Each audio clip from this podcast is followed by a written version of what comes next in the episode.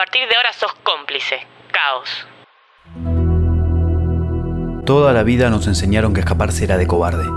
Yo creo que poder escaparse es fundamental. Necesitamos nuestras vías de escape, nuestros puntos de fuga para poder relajar el cerebro, poder no ser eficientes, elocuentes o geniales, o simplemente para poder salir de la rutina. ¿Qué son las vías de escape? Cualquier cosa que nos dé tranquilidad, seguridad y nos deje evadir por un ratito nuestras responsabilidades. Para alguien del mundo del cine, ver una película seguro que no lo es, pero para los que venimos de otro lado, podemos tomarlas solamente como un divertimento. O porque nos recuerda nuestra infancia, o porque nos gusta el paisaje, o porque la historia es boluda y termina bien. Otra, qué sé yo, es un porrito de apagar el cerebro, a otros les gustará el sexo, quizás algunas prácticas BDSM, o en el peor de los casos, la vía de escape es el suicidio. Pero para evitar eso, tendremos que lograr tener pequeños escapes lo más a menudo posible. Parte estos son los feriados, ¿no? Excepciones que nos obligan a salir de la rutina, planificar algo, permitirnos apagar el cerebro un rato y abstraernos. Un gran problema es que nos criaron con esa frase que dice, conseguí un trabajo que ames y no vas a tener que trabajar nunca. Obvio es una frase para elegir qué trabajo, dónde formarse y cómo formarse. Y además es una gran falacia. Yo prefiero decir, que me guste mi trabajo no significa que me guste trabajar. Aunque tenga el mejor trabajo del mundo, hay veces que me da fiaca. Hay veces que necesito mi vía de escape, como esa chimenea para liberar presión de vapor y que no se sature el cerebro, que no explote. Esta es una canción simple, simpática, que no me presenta ningún desafío y solo me hace escaparme y apagar mi cerebro un rato. Mr. Jones, The Counting Crows.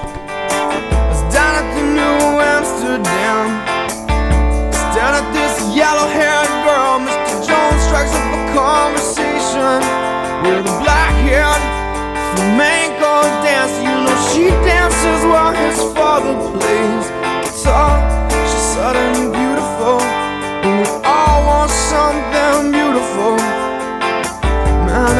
was beautiful.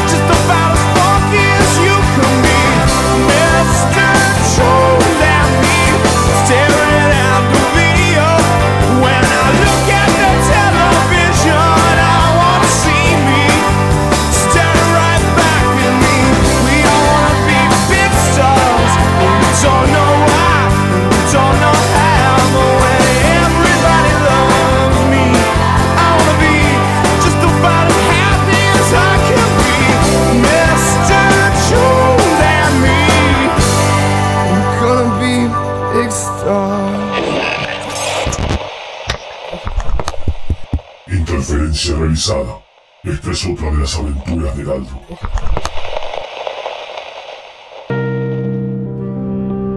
Esa mañana no fue una mañana cualquiera. Llegué a la oficina, me preparé mi bebida preferida y escuché los mensajes en el contestador.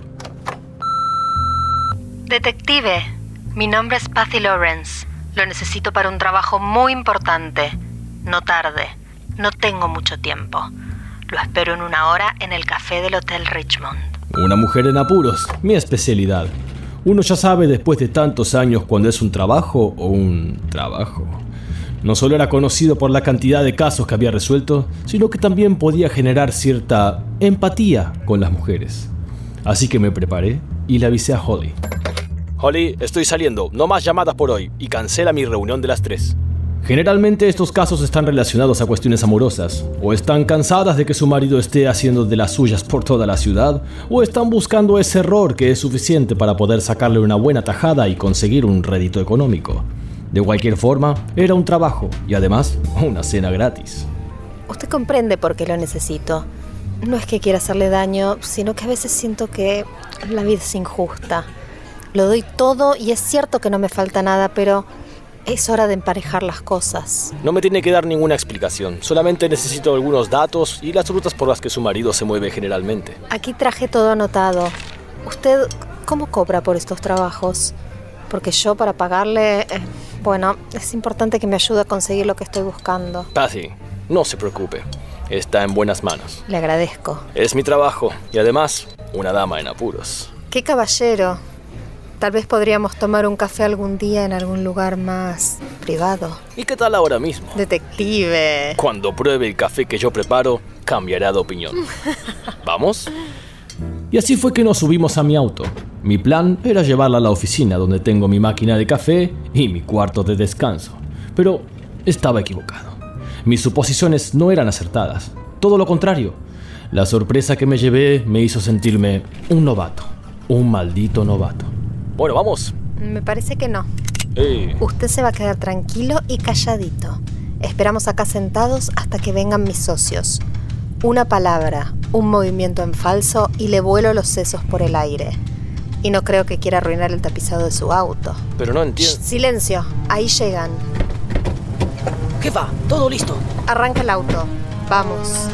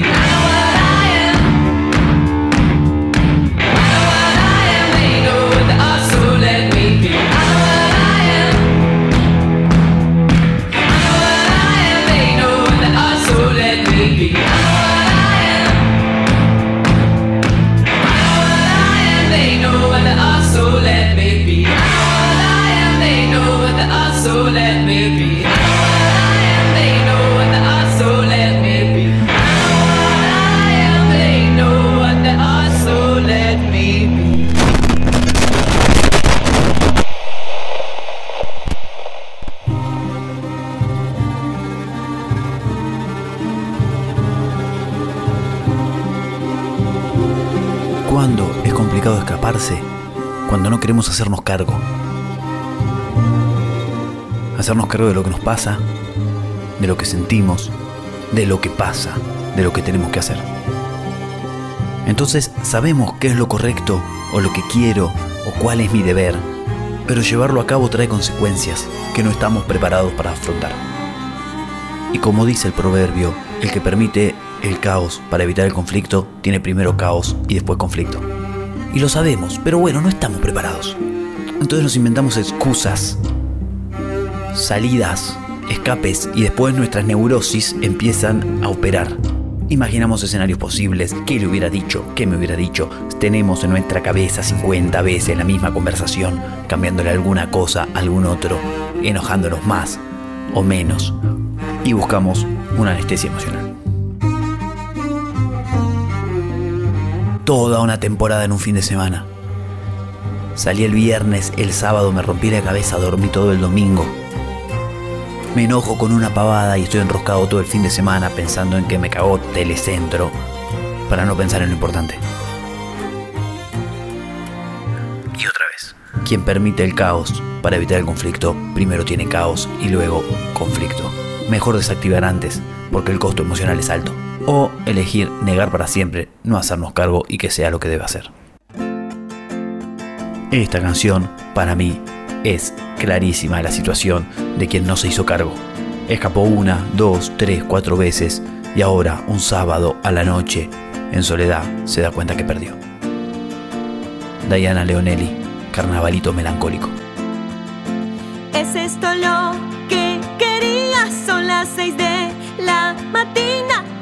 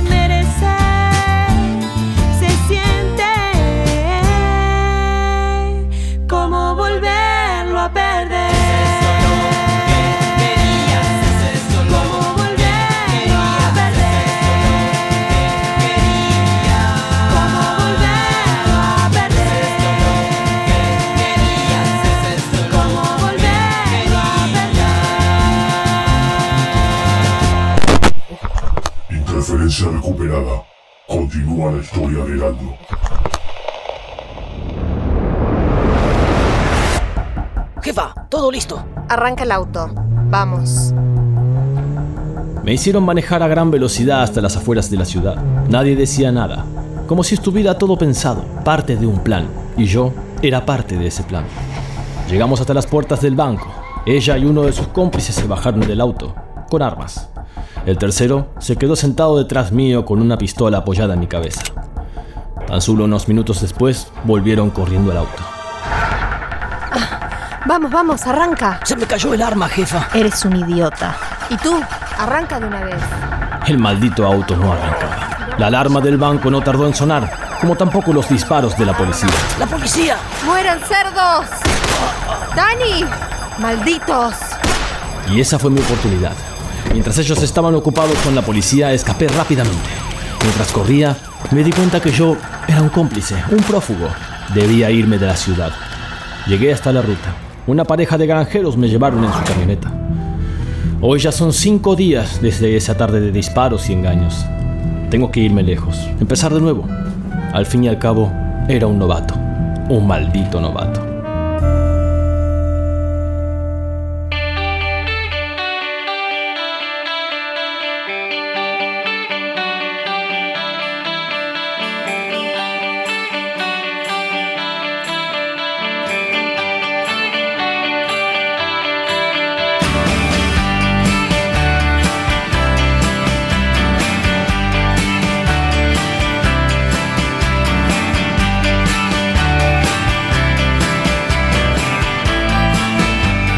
Last. There she goes.